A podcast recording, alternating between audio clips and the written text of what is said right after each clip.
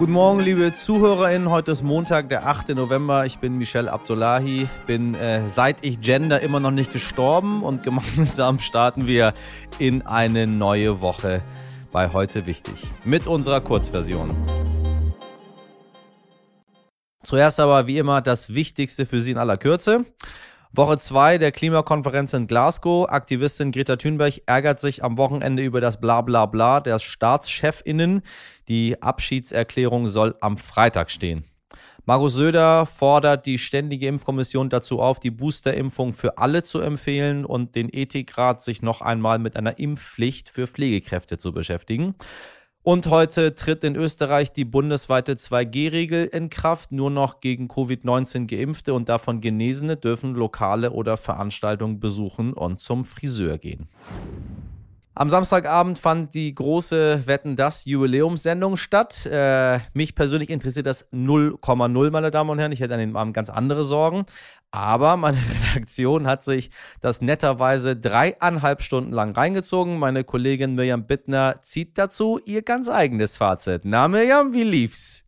Samstagabend, 20.15 Uhr. Ich sitze auf dem Sofa und schaue Wetten das. Wie 14 Millionen andere auch.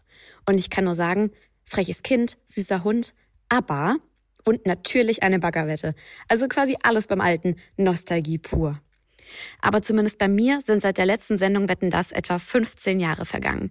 Was vielleicht noch mehr dazu geführt hat, dass ich wie in Schockstarre auf dem Sofa saß und dem etwa dreieinhalbstündigen Spektakel zugeschaut habe, das sich zeitweise ein wenig angefühlt hat wie ein Unfall. Wer sich dabei wohlfühlt, bitteschön. Aber eine Sendung so dermaßen gefangen in der Zeitkapsel, inklusive einem Moderator, der sich immer brav über die Cancel Culture aufregt, nur um dann einen völlig aus der Zeit gefallenen Spruch nach dem anderen fallen zu lassen. Mindestens grenzwertig. Und dass ich mal Mitleid mit Helene Fischer haben würde, hätte ich vorher ehrlich gesagt auch nicht vermutet. Für wen sich der ganze Terz wohl am meisten gelohnt hat, ist neben Thomas Gottschalk auch das ZDF, die absolute Rekordquoten eingefahren haben und deshalb angeblich überlegen, die Sendung doch fortzusetzen. Wunderbar für alle, die gerne in dieser Zeitkapsel sitzen und sich in die gute, alte Vergangenheit vor 20 bis 30 Jahren träumen möchten. Doch zukunftsgewandt ist es nicht wirklich, Fernsehgelder in 40 Jahre alte Sendekonzepte zu stecken. Vor einem Jahr gab der ARD-Intendant Tom Buro ein Interview, in dem er sagte, es gäbe aktuell keine Frauen, die ein so großes Publikum für sich begeistern könnten. Schwachsinn. Die öffentlich-rechtlichen verpassen mindestens seit dem Abgang von Thomas Gottschalk vor zehn Jahren die Gelegenheit, smarten, lustigen und vor allem weiblichen Nachwuchs aufzubauen. Damit werden ARD und ZDF schlicht ihrer Verantwortung nicht gerecht.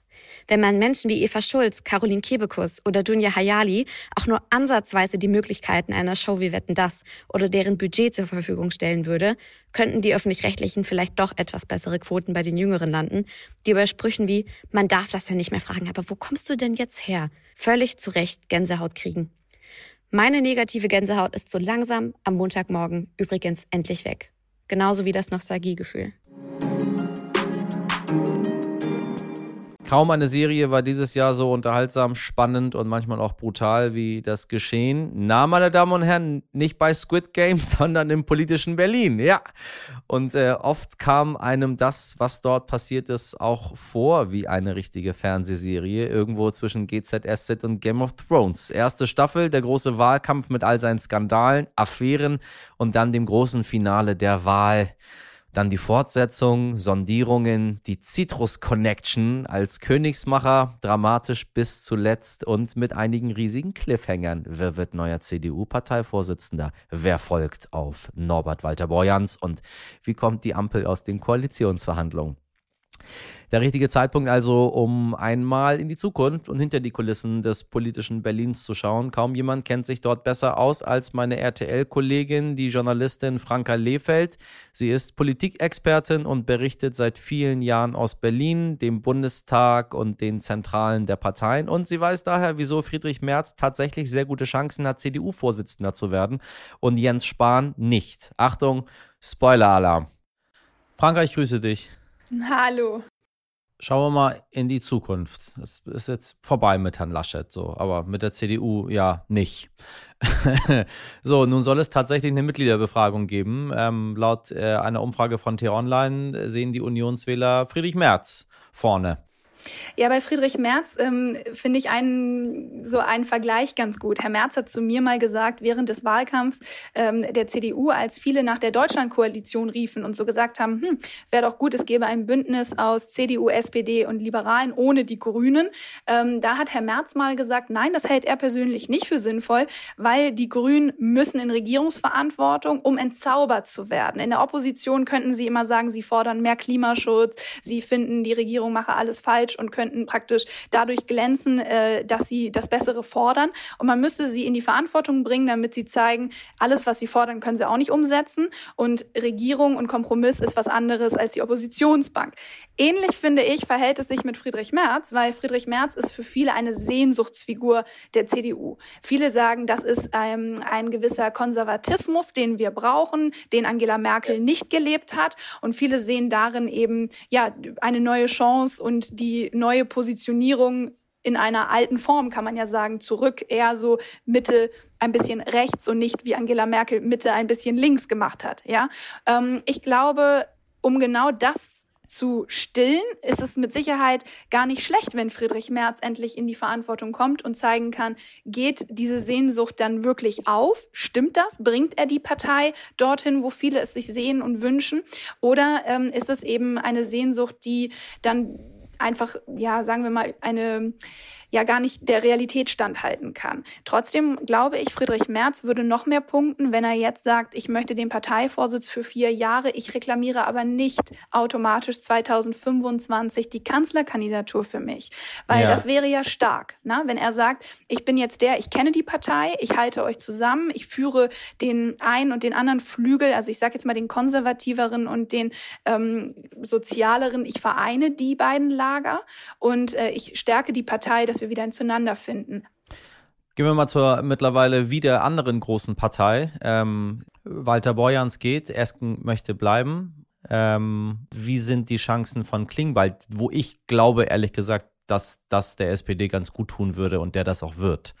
Ähm, aber das ist nur so meine, meine persönliche Spekulation. Lars Klingbeil hat diese diesen Wahlkampf ja wirklich zu dem gemacht, was er ist. Er war der Kampagnenchef von Olaf Scholz und er hat es geschafft, da die Flügel auch einen Kevin Kühner, zu dem er ja einen sehr guten Kontakt hat, permanent zusammenzubringen und das auch stabil zu halten. Und er ist natürlich, wenn man ehrlich ist, bereit für die nächste Aufgabe. Er hat sich das als Generalsekretär und auch im Wahlkampf angeeignet und im Grunde genommen kann man schon fast von einer logischen Konsequenz sprechen, dass er jetzt eine ähm, Reihe aufrückt. Und gleichzeitig ist es ja so, dass diese Entscheidung Eskin und eventuell Klingbeil ja automatisch bedeutet, beide werden im Kabinett Scholz keine Ministerämter besetzen, weil das in der SPD getrennt voneinander läuft. Und äh, ich kannte die Entscheidung von Herrn Klingbeil auch nachvollziehen, zu sagen, Minister könnte ich auch in vier Jahren nochmal werden oder in acht, dem läuft die Zeit ja nicht davon, aber so Parteichef zu sein, das äh, ist einfach so ein Momentum gerade. Und mit Frau Esken arbeitet er ja bereits zusammen und ähm, das wäre mit Sicherheit eine geräuschlose Übergangsphase, eine Übernahme. Also ich glaube auch, dass Herr Klingelbeil das A machen wird. Und Herr Scholz hat natürlich ein Problem weniger. Ähm, er möchte sein Kabinett paritätisch besetzen, sprich äh, gleich viele Ministerinnen und Minister. Und Herr Klingbeil, sagen wir mal, hätte natürlich eigentlich einen Anspruch auf Ministerposten und er ist ein Mann. Wenn der jetzt die Partei führt, dann hat Herr Scholz auch die Option, da eine Frau hinzusetzen. Ne? Franka, ich danke dir ganz herzlich für das Gespräch. Ich danke dir und einen guten Start in die Woche.